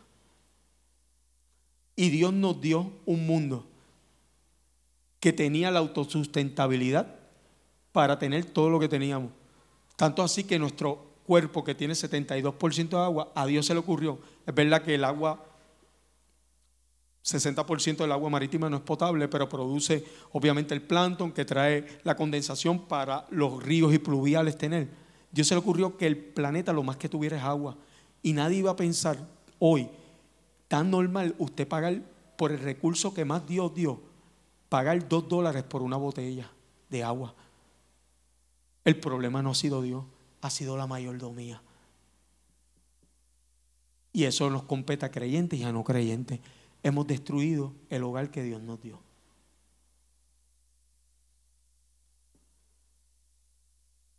Soberano sí, controlador no es.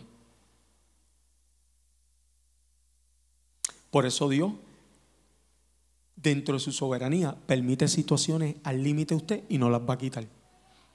Todavía veo gente mirándome como Lázaro resucitado. Se lo voy a comprobar.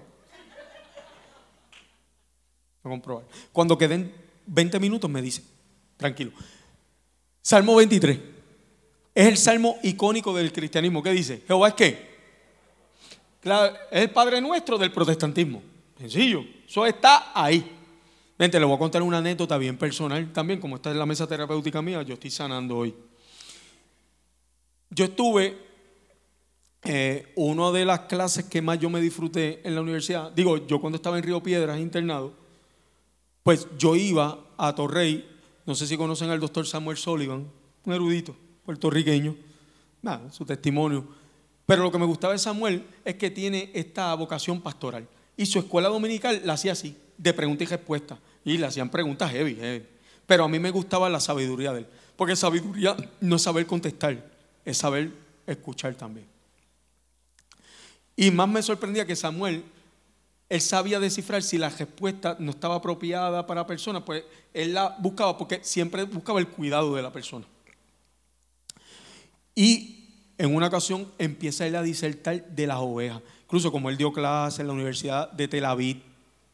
Y él empezó a decir, mire, acuérdense que nosotros no estamos familiarizados con la vida del campesinado en Medio Oriente, pero las ovejas son muy importantes porque para los que son los beduinos, las ovejas representan su economía. Piel para abrigarse en las temperaturas gélidas, pero la carne también. Por lo tanto, Samuel dice esto, yo cuando quiero saber la salud de una iglesia, yo no le pregunto al pastor. Digo, no, el eh, pastor me va a decir bien. Yo miro si la oveja tiene carne o lana, porque ahí yo sé si la están alimentando. Una metáfora, ¿verdad?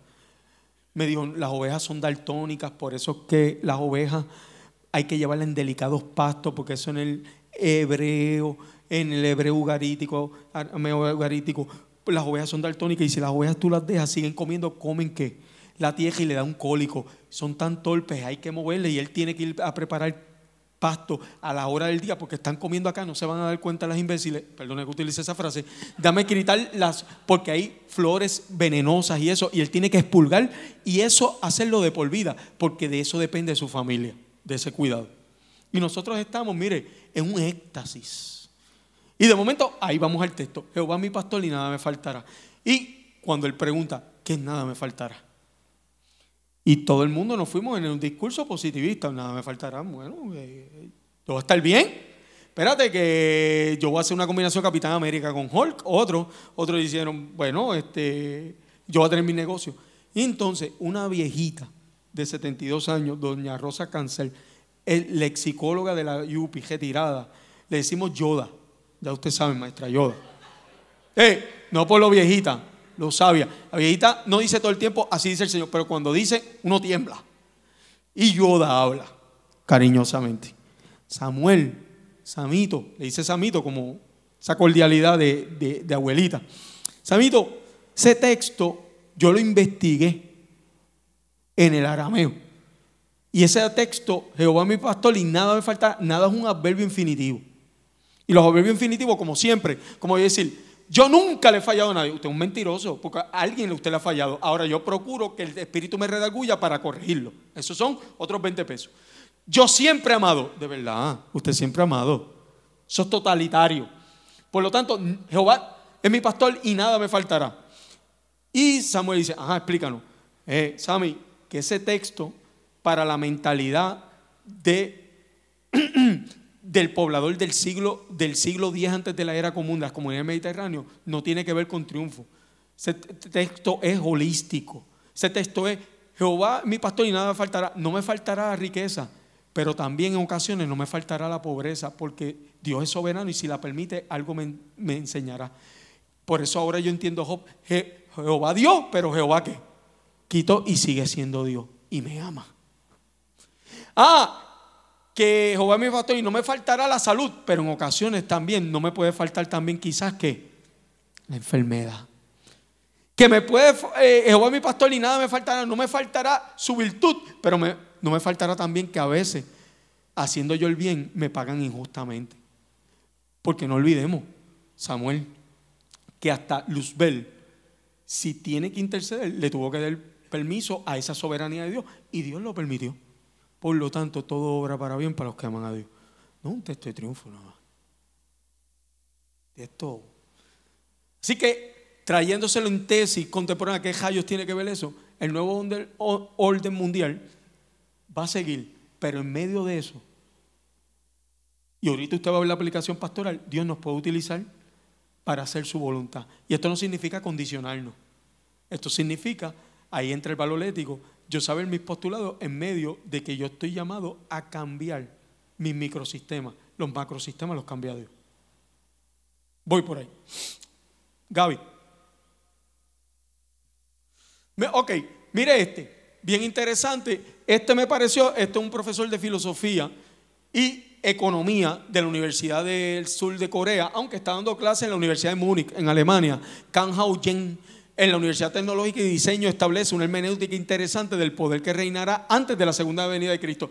Ahora, usted me debe estar preguntando una pregunta retórica. Pregunta retórica, perdóneme, preguntando pregunta retórica, perdóneme la redundancia. Pero, ¿qué hace una persona economista hablando de teología? Y es que él también ha diseñado una fórmula donde él midió que los cuatro poderes que iban a estar y él lo sincronizó con el canon bíblico, con los cuatro jinetes de Apocalipsis. Hizo una hermenéutica bien interesante. Y él dice: Va a haber un nuevo gobierno, un sistema, un nuevo sistema de gobierno. Y él lo visualiza. Y ese sistema de gobierno se va a basar en un sistema de oferta y demanda de enfermedades. Esto él lo dijo hace ocho años atrás, ¿sabe? Donde se van a mercadear productos, llámese fármaco y eso. Es una gran industria.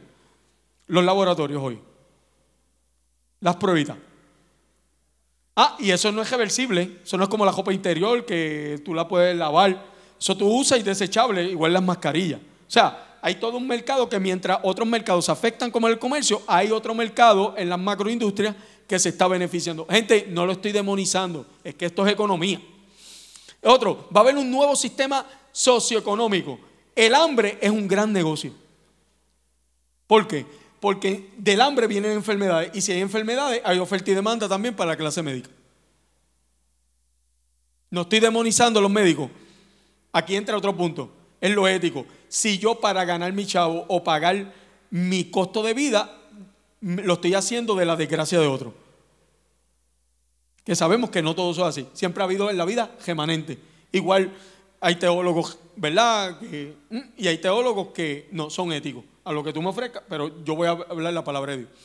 Nuevo sistema de creencia. Obviamente la muerte, que es reducción poblacional.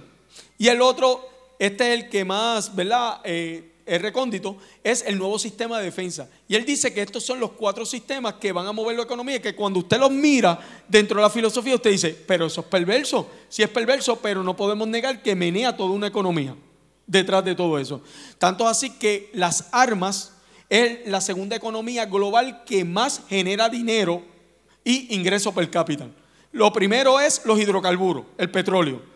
Y lo segundo son las armas. En otras palabras, cuando usted ve narcos y todo eso, ellos tienen que comprar armas. Por lo tanto, si esa arma llega ahí, es que hay un contacto desde aduana, desde poderes más arriba, que esas armas llegan allá. Esas armas no es que ellos oran y les caen, ay, gracias Señor, me diste un AK. Gracias Señor por la M4. No, eso es que todo un mercado obedeciendo. Y eso funciona como los carros. En otras palabras, cuando está el auto ya pasado del 2016, en el 2017, los modelos yo tengo que sacarlos de inventario. Y las armas pasan lo mismo. Lamentablemente, que aquí entra un conflicto ético, que yo vendo armas para lucrar un comercio, sí, pero ese no es el tema porque me saldría de tema. El gran pregunta es por qué está pasando todo esto, por qué se da. Mire, me hablaban dentro del nuevo orden mundial. ¿Y dónde, qué juega? Esto fue una pregunta que me hicieron hace dos días en un congreso que participé de economía. No tenía que ver nada con teología, pero salió un estudiante evangélico que me identificó y ya usted sabe, me hizo una pregunta con el puñal de jambo. Y yo dije, me va, y me hizo, me dijo, ¿Qué papel juega en el nuevo orden mundial entonces el avivamiento? Porque eso lo ha profetizado Dios, que viene un avivamiento y todo eso. Mire, lo primero que usted tiene que entender el avivamiento es una palabra que está en descontexto, porque avivamiento no es algo masivo. Esa palabra la utilizó en 2 Timoteo Pablo para decir a Timoteo, aviva el don que habían dicho. Por lo tanto, avivar tiene un prefijo, avivar. Si tú necesitas avivarte es que estás muerto. O sea, que es una respuesta a tu reconocer primero que estás muerto. No hay avivamiento por ser feature, por sobresalir, porque mi iglesia se llena. Ese no es el corazón correcto.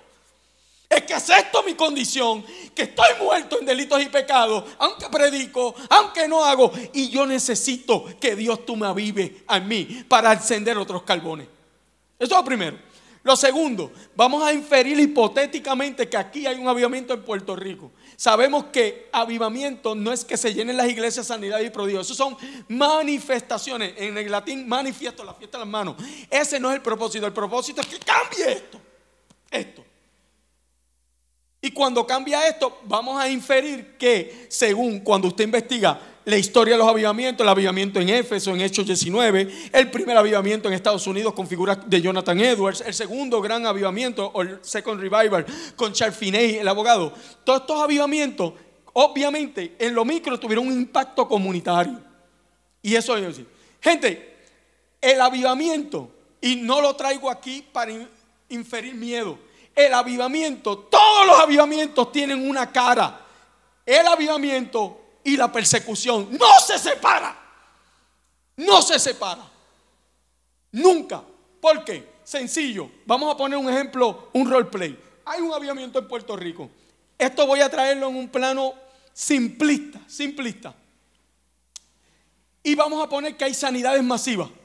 Si hay sanidades masivas, menos gente hospitalizada y menos gente yendo a médico. La clase médica tiene dos opciones. Señor, me rindo gracias a ti porque esta es mi vocación por Hipócrates. O decir, mm, ¿cómo pago el cajón? No estoy demonizando la clase médica, estoy trayendo más que en ese gremio. Pero lo más probable van a emitir edictos de ley para que la iglesia no emita sus cruzadas o, o lo que esté pasando, porque afecta. Vamos a traer otro punto. Los viernes, jueves, martes, los jóvenes ya no ven la necesidad, hello, de ir al cine. Que mis jóvenes los viernes saben que ese es el área de ellos cortejarse en Placer Caribe. Pues nada, nadie se lo impuso, pero los viernes dejan de ir allá. ¿Qué va a pasar con Fonalleda? Que el cine ya no impera un recurso. No estoy diciendo que lo vaya a hacer, pero puede caer en la tentación de utilizar sus influencias del poder político. Mira que los viernes no se reúnan a un... ¿Qué era lo que hacían hace varios años? Ordenanzas de ley, ley ejecutiva, que no se reúnan. Y te he dado solamente dos ejemplos, clase médica y entretenimiento, sin contar los demás. La persecución es inevitable. Mi pregunta, cuando pedimos avivamiento, ¿estamos conscientes de lo que vamos a enfrentar? Es inevitable. Es inevitable el avivamiento y es inevitable también la persecución. No se hace como un mártir, porque persecución no significa, ay, mátame para ir al cielo. Rápido, cuidado, la línea es bien finita entre sacrificio a suicidio. O sea, persecución significa que, me estás persiguiendo. Yo no quiero que me maten. Ahora, si llega un punto que tengo que vender mis principios, no lo voy a hacer. Aunque pierda a mis hijos, pero no lo voy a hacer. Vuelvo con la clase médica. Ah, entonces Dios quiere que los médicos se mueran de hambre. No. Más probable van a tener que hacer reingeniería, medicina preventiva. Dios no los va a desamparar. Pero ahí entra un conflicto ético donde ellos van a tener que decidir. O quizás dejo de ganar lo que estoy ganando pero hago lo que es correcto. Igual con el entretenimiento. Siempre la ética nos va a medir dónde verdaderamente está nuestra espiritualidad. No es hablar lengua, no es profetía. Y estoy, y eso son señales inequívocas del Espíritu Santo. Pero la ética es la que comprueba cuáles son nuestros valores y convicciones. Y el nuevo orden mundial lo que ataca es eso. Ah, Gaby. Eh, y ahora viene el psicotejorismo. Y este sí, que yo digo que es el más peligroso y el más que usted ha visto. Es la ventana de Overton. No sé si alguien aquí lo ha escuchado. Esto fue un sociólogo llamado Joseph Overton, que él desarrolló un teórico, toda una tesis, donde él decía, si nosotros logramos combinar, obviamente, unidad de pensamiento, la sociología, psicología y lo que es todas las ciencias de la conducta, a eh, exorcizar los conceptos y a darle unos conceptos de mayor amplitud, yo creo que podemos ser más participativos. En palabras sencillas, él decía su tesis, es un programa sistematizado de corte global, escuchen, no regional, de corte global, donde se procura cambiar los paradigmas existenciales de ley y orden. En palabras y en arroba la Gaby, cámbiamelo. Porque aquí yo creo que lo va a ver más gráfico para que usted vea y me va a diagnosticar si esto no está pasando cuando pueda. ¿Cuáles son los paradigmas que quieren pasar? Perdóname, Gaby, no me lo cambie.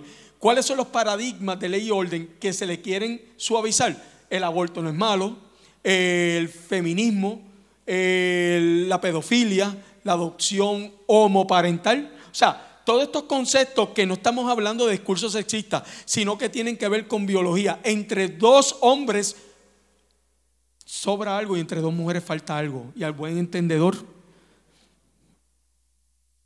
no estamos hablando de religión, estamos hablando de, una función biológica normal. O sea, que llámese, no le llame Dios, llámese ser inteligente, diseño inteligente, se le ocurrió que el sistema de usted traer la misma especie en una procreación heterosexual. O sea, aquí no estamos hablando. Pues él dice que eso es cultural, la ventana de Overton. Por lo tanto, eso se puede codificar. Así que pasamos a los próximos slides. Yo creo que aquí lo va a ver mucho mejor. Mire, el discurso, una de las primeras señales que pusieron, que puso ellos como discurso, y obvio, eh, quiero traerle esto como nota aparte, eh, no sé qué política tiene aquí, pastor. Se lo dejé grabado en la computadora. El que lo quiera accesar esta presentación, no es mía, esto está para esto, para el beneficio de la iglesia y el Espíritu Santo lo utilice conforme a los diferentes foros que usted lo ponga. Ok, por lo tanto, el discurso, lo primero que hizo la ventana de Overton a nivel de socioeducal, es decir, yo tengo que cambiar los discursos. En otras palabras, el que piensa diferente en mí, voy a tener estos tres categóricos. Es un ignorante, intolerable, retrógrado. ¿Lo he escuchado? Por lo tanto, no está in. Entonces, ese discurso en una amplitud masiva se ha convertido en una retórica, donde ahora si tales, ahora, mira esto, esta es la paradoja, la, ironía. Ahora, si ellos te insultan, para ellos no es un insulto, es libertad de expresión. En otras palabras, en mi barrio dirían, eres out por donde quiera que lo vea. O sea, ahí no hay diálogo. Ahí es que eh, eres que estás muerto. Por lo tanto, es un discurso. ¿Cómo esto se planificó? Primer paso, primera etapa. De lo impensable. ¡Wow! pedofilia, bestialismo. No, pasar a ser a lo radical. No, eso no es malo, es que eres alguien radical. Mire qué interesante el discurso. Es que eres paradigmático. Gente, y cuando a mí la gente me dice que Jesús era un radical, Jesús no era un radical. Jesús era un paradigmático. ¿Y cuál es la diferencia? Si Jesús era un radical, quiere decir que hubiese utilizado cualquier mecanismo para lograr su discurso. Y Jesús optó por la paz, al punto que se dio hasta su vida. Jesús no fue radical. Sus cambios. Incluso fomentaba que si te ponían la que, no por bobada. Si, te dan, pon la que. No, la violencia no es opción. Para que vea que este discurso no se circunscribe al cristianismo, hasta Gandhi utilizó esta estrategia con el poderío inglés. Y India obtuvo la libertad no había forma de meterle mano a Inglaterra. Optó por la paz. Martin Luther King, ¿qué herramienta optó? La paz. Pedro Albizus Campos, primer afrocaribeño graduado summa magna cum laude de Harvard, defendió su tesis en cuatro idiomas, en latín, en alemán, en inglés y español. Hombre erudito, pero se le fue el tren porque escogió de vez de la paz los subversivos. No estoy fomentando el independentismo el nacionalismo. Pero la paz tiene. Y Joma metió las patas, volviendo a, Joma. Joma metió las patas. Porque Joma mató a Jesús. Y cuando tú matas a un inocente, inmortalizas a un héroe. Si a Jesús lo hubiesen dejado tranquilito, y yo sé que es profético, ¿no? Nadie se enteraba. Pero Joma ayudó a la profecía. Al matarlo, eso se llama una hermenéutica de sospecha. Si este tipo hacía el bien, que este tipo. Espérate, a Judas yo lo puedo entender. Espérate, y a Bajabá yo lo puedo entender porque Bajabá era un celote, era de Pedro Albizus Campos. ¿Por qué usted cree que lo pusieron ahí? La mayoría pone a Bajabá como un ladrón. Hijo Barrabás, hijo Ajá, que eso eran celotes. Los celotes era el grupo armado de la liberación de los judíos. Estrategia. Puso a alguien que la gente decía, eso es un patriota, libéralo. Usted y yo también lo hubiésemos gritado. A Cristo, ¡fua! crucifíquenlo. No puso cualquier persona. No puso. Nuevo orden mundial. Las leyes las utilizo a mi favor. Lo segundo, de lo radical, o sea, de lo que, no, no, él no es alguien impensable, es radical. Ahora es aceptable. Espérate, eh, ya cada vez hay más adeptos que piensan así. Tercera etapa, de lo aceptable a lo nominal. Nominal es que ya es de dominio público. Y lo cuarto, de lo nominal a lo popular, ya se convierte en una moda. Eso lo hemos visto con algunas áreas. Y ahora es que estamos en esta quinta etapa y no nos hemos dado cuenta, digo, usted se ha dado cuenta probablemente, de lo popular ya está en las esferas políticas a convertirse en edictos de ley. Así que, ¿verdad? Ese es el enjambre de la ventana de Overton que no empezó aquí, que empezó hace casi 100 años. Y vamos por aquí, me puede enviar y el tercer punto en la biotecnología es la tecnocracia. Este concepto surge en el 1930. ¿Qué pasó en Estados Unidos en el 1929? Empieza con la L de la Gran Depresión. La Gran Depresión. El capitalismo colapsó. El sistema dentro de esa revolución comercial que se decía que era infalible, obviamente cae. Por eso es que surge el comunismo como una contraparte para tratar de buscar soluciones, pero eso es otro tema en ciencias políticas. Así que se unen científicos e ingenieros para resolver el problema económico en un plan, obviamente que usted lo va a ver, que se llama Plan Piperline, que es un programa de contraespionaje que surge en el Pentágono. El sistema no iba a estar basado en oferta y demanda. Se cambia la teoría comercial a que el sistema esté basado en recursos energéticos y ingeniería social. Nada, gente, se lo traigo, ahorita lo toqué. ¿Para qué es la conquista de la luna? Era para controlar el espacio aéreo. Era lo equivalente al que controlara el Mediterráneo. Hoy es el espacio. Gente, pero ya eso ya está saturado. Por lo tanto, han devaluado los mercados, la internet gratuita, incluso hasta las redes sociales gratuitas tienen que vender promociones. Por lo tanto, hay que surgir otros mercados. La gran pregunta que yo le hago, gente, ¿por qué el hombre invierte, y no tan solo Estados Unidos, desarrollando programas de aeronáutica espaciales que a veces son el doble de los presupuestos del Producto Nacional Bruto de países y envuelven en conquistar la Marte. Si no sabemos vivir aquí, no vamos a conquistar la Marte. Aparte de una serie de adversidades y variables. Gente, no salga de aquí diciendo que lo que yo le voy a decir es una ley. Pero así como la radio era el principal método de propaganda, hoy es el cine, gente. Hay unas peliculitas, Wakanda, ¿verdad? ¿Se acuerdan? Black Panther. ¿Qué es lo que hace esa nación poderosa? Tener el control de otro metal. Y todos los sistemas de riqueza de este planeta son a base de metales y recursos no renovables. Petróleo, que son descomposición orgánica, y el oro, que valga la redundancia, cada vez está en escaso. Una onza de oro está en 4 mil dólares cuando hace 40 años estaba en 200 dólares. Por eso tú te comprabas un bling bling así a 30 pesos. Hoy, el que quiere una sortijita de oro tiene que pagar.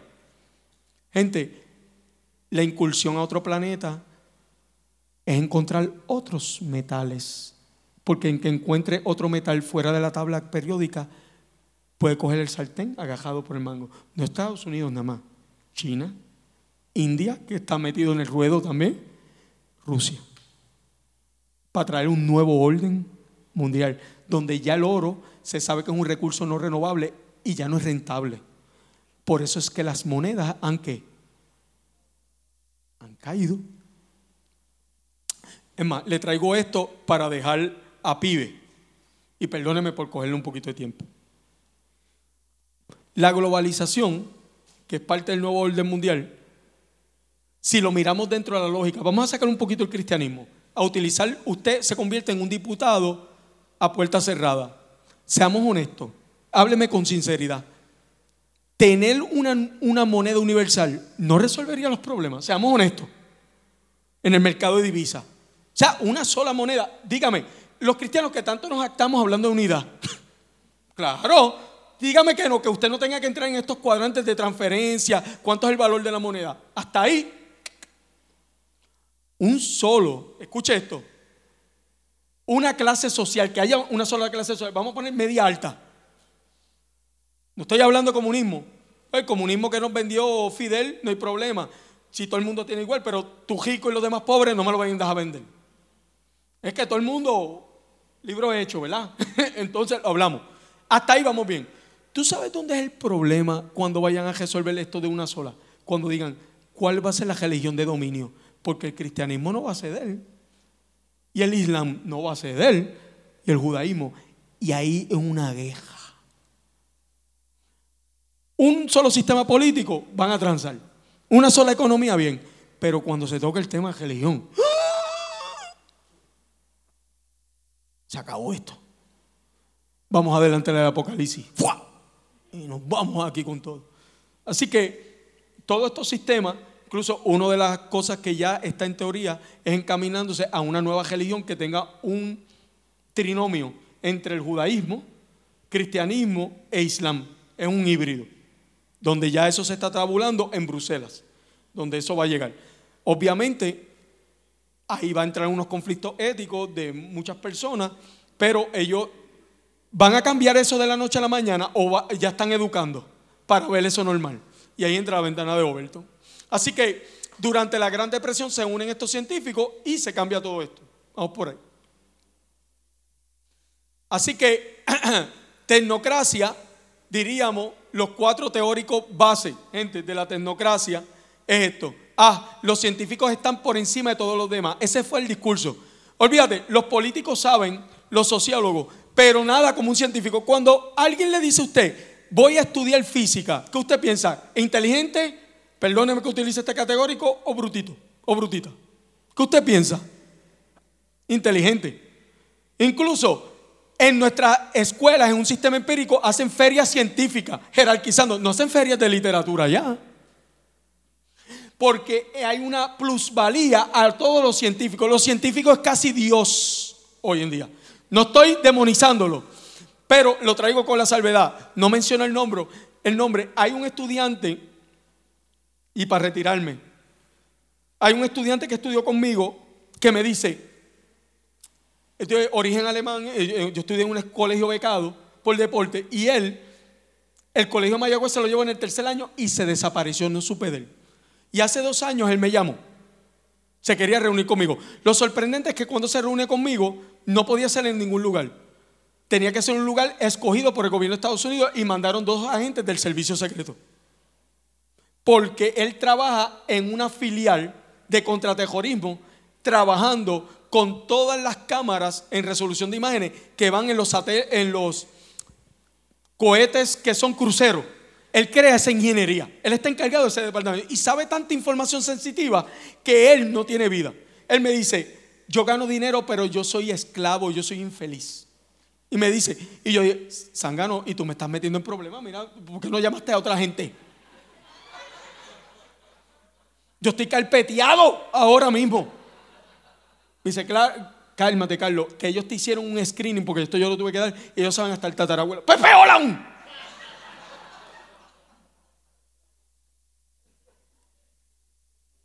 A eso yo lo entiendo. Y mira esto, una persona que no tiene a Cristo ni nada, y me dice, y en medio que de su conversación, ¿y por qué estamos, por qué querías hablar conmigo si tú, sí éramos amigos? Y me dice, es que sé que tú le sirves esto del Evangelio, te he escuchado, y creo que es el único que puede resolver mi dilema. Empieza a llorar. Yo gano salarios de seis dígitos, casi siete, en prima. Pero lo que yo creo destruye personas. Y yo he matado gente y yo no puedo vivir con eso. Mire qué interesante. Riqueza por un lado y ahora hay un conflicto ético que no está Dios envuelto. Sabemos que Dios está de una forma indirecta. Y ahí vemos esto, donde la capacidad científica lo llevaron a un nivel donde lo pusieron un semidios, obviando los valores y obviando una serie de sistemas. Nuevo orden mundial. Y él está tratando de salir de eso. Y ahora mismo yo estoy en función, que no puedo decir muchos criterios, de cómo él puede desafiliarse y obviamente porque él quiere retomar su vida dentro, él dice, aunque no gane, pero yo quiero estar bien con mi conciencia. Y no sé si Dios me perdone. Porque en mis cámaras yo veía la grabación cuando entraba la explosión. Incluso sacaba hasta un sondeo estadístico por rango, sacando por pi de cuánta gente iba a morir. Son misiones secretas. Así que, segundo punto, la operación Paperclip, que fue la que le expliqué, esta operación es el Joint Intelligence Agency, que es un programa de científicos que sabe, lo diseña Estados Unidos, pero el programa quien lo experimenta es Adolf Hitler. Hitler es el primero que utiliza ese programa, el Pepperlin, que es el programa de científicos para tratar de crear la famosa una sola raza y que lo demás, lo que fuera homosexual, lo que fueran minorías, excluirlo y quedarse con lo mejor, obviamente dentro de las capacidades cognitivas. Ah, y ¿sabes qué? Hay, habían 30 mil personas que pertenecían a ese movimiento, entre ellos el abuelo del famoso Elon Musk en Canadá, que hoy tiene control de Tesla y de todo lo que es nanotecnología. Casualidad, lo dejo ahí. Usted lo diga. El otro punto, el C, ¿verdad? Lo otro, que el mundo iba a ser controlado por algoritmos. Si usted no lo sabe, todos los sistemas operativos, el algoritmo es una fórmula matemática que lo setea a usted incluso que usted le llega, por ejemplo, usted se mete a páginas de auto y le empieza a llegar todo páginas de auto. Es que ahí investigando, no, es que hay un algoritmo que ya dice que esa es su tendencia y lo empieza a bombardear con todo y lo condiciona a lo que usted quiere ver. Tanto así que el algoritmo le puede decir, ¿verdad? Todo eso que es la famosa artificial intelligence también, ¿verdad? Que es el famoso Suri y todo eso. Se sabe que ya el mundo pasó de la internet y ahora lo que lo va a controlar es el artificial intelligence y que va a controlar todo eso. Y el quinto y el cuarto punto, obviamente quitar todas las libertades sociales de la democracia. A partir del 9-11, si usted no lo sabía, en, la Constitución de Estados Unidos, el inciso 3, crearon el Patriot Act. Si usted no lo sabía, ya no existe confidencialidad. Todos los datos ustedes la mayor forma de controlarlo se llama Internet, Facebook, y le vendió los derechos al sistema de defensa. En otras palabras, nada de lo que usted y yo tenemos es confidencial. Todo va a un mainframe en el piso 3 del Pentágono y ahí hay una supercomputadora y obviamente evalúa todo lo que usted ve, todo lo que usted hace. Obviamente Carlos Figueroa no es una amenaza, por eso no llegan los Men in Black en casa. Pero si usted, claro, si usted fuera una amenaza, ¿qué? cree lo que va a pasar algo y le pueden afectar hasta el crédito y muchas cositas por ahí. Y todo eso es nuevo orden mundial, ¿verdad? Nada, quiero terminar, yo sé que, pero no quiero irme sin la aplicación pastoral y me disculpan, por favor, el próximo slide. La aplicación pastoral. ¿Qué debo hacer yo con toda esta información? Encuevarme y hacerme así y me ya, Dios llévame. No, nada de eso.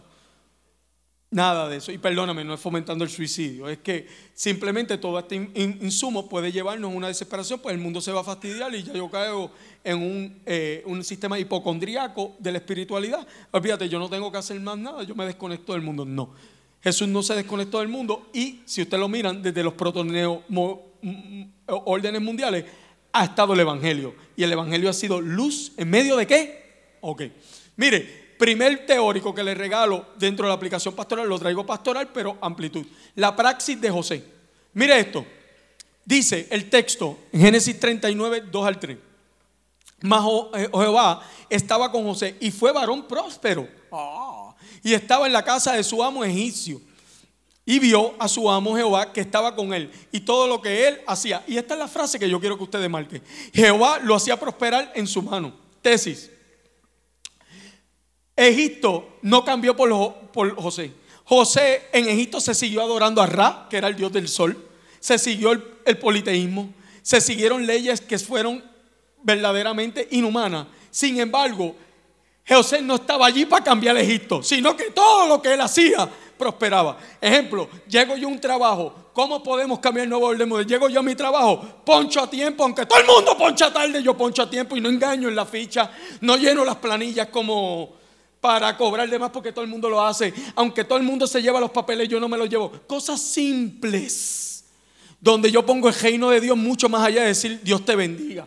Donde la ética, la verdad, ahí está. Que todo lo que pase por mis manos prospere. Siempre y cuando usted, jefe, autoridad, me mande algo que no indignifique mi vida, aunque yo no esté de acuerdo, yo lo voy a hacer. Si no, yo lo voy a hacer porque es mi deber.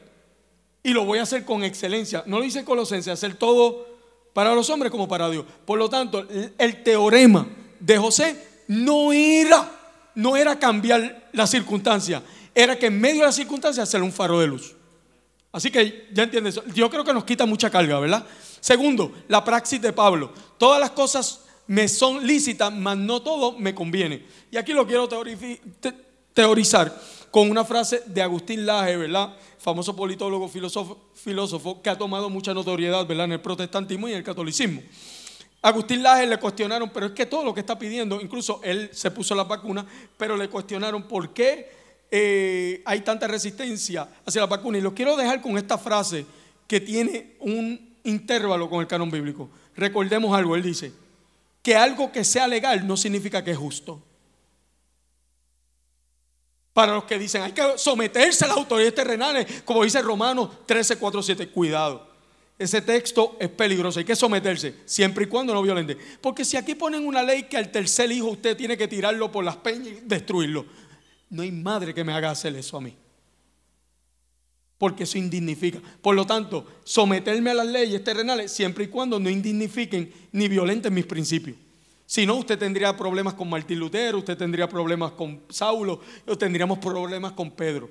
Donde eso se ha convertido hoy en la muletilla para decir, cuestionar sistemas que a veces son incluso anticonstitucionales, donde vamos por encima de la ley. No estoy fomentando lo subversivo aquí, ¿sabe? Simplemente es que tengamos coherencia en nuestras luchas cuando lo hacemos. Y peor aún, cuando utilizamos un texto fuera de contexto para justificar algo que no hay pie y pisada por donde verlo. orden mundial. Así que Pablo me dice algo bien interesante. Gente, si yo estoy haciendo algo que me conviene y algo que es correcto, está comprobado, gente, desde la ciencia de la conducta, que 95% de sus decisiones que usted toma normalmente es porque me conviene. Incluso yo recuerdo una noviecita que yo tuve en la adolescencia, era mi crush, y ella tenía mucho, su papá era un juez bien prominente. Y mi papá, que es un santo, mi papá la vio, se enteró, tú eres hija del juez allá. ¡Ah! Chacho, ¿qué no encontró? La trató mejor que yo. Al final me dijo esto, esa nena te conviene. Y yo, ¿cómo? No me conviene, él no preguntó sus valores, me convenía por su estatus. Y si usted, mi, mi papá, que no lo estoy aquí deshonrando, es una chulería, se lo llevaría para la casa. Pero ese comentario era un comentario entre un hipotético colectivo de jerarquizando a otra persona solamente pensando por lo que tiene. Usted no tiene ropa por la que necesita. La mayoría de ustedes tiene ropa porque estamos la que me conviene. Es que tengo que competir. Diez pares de zapatos que no estoy en contra y uso más que dos. Es otro tema. Así que terminamos. Lo que me conviene versus lo que es correcto. Pablo nos dice esto, una ética. Si lo que me conviene va paralelo con lo que es correcto, no hay problema. El problema está cuando lo que me conviene se interseca con lo que es correcto y yo peso. Yo voy a decidir lo que me conviene y digo que Dios me habló. Entonces Pablo dice, eso es falta de ética. Porque va a haber momentos que cosas a ti te convienen y si decides por encima de lo que es correcto, incluso puedes decidir sobre lo que es correcto y tenerte unas consecuencias nefastas, pero hiciste lo que era correcto. José honró a la esposa de Potifar se podía acostar con ella y nadie se enteraba. Diez añitos de cárcel, papá, por hacer el bien. Para eso es que dice, que empieza bien, termina bien. El cristianismo me demuestra que lo que yo hago bien no es por los resultados, en ocasiones puede ser mal. Yo hago el bien por lo que es correcto, me cueste o no me cueste. Eso es libertad. Si usted hace algo que es correcto por lo que le conviene, es esclavo, aunque sea el evangelio. Dios los bendiga.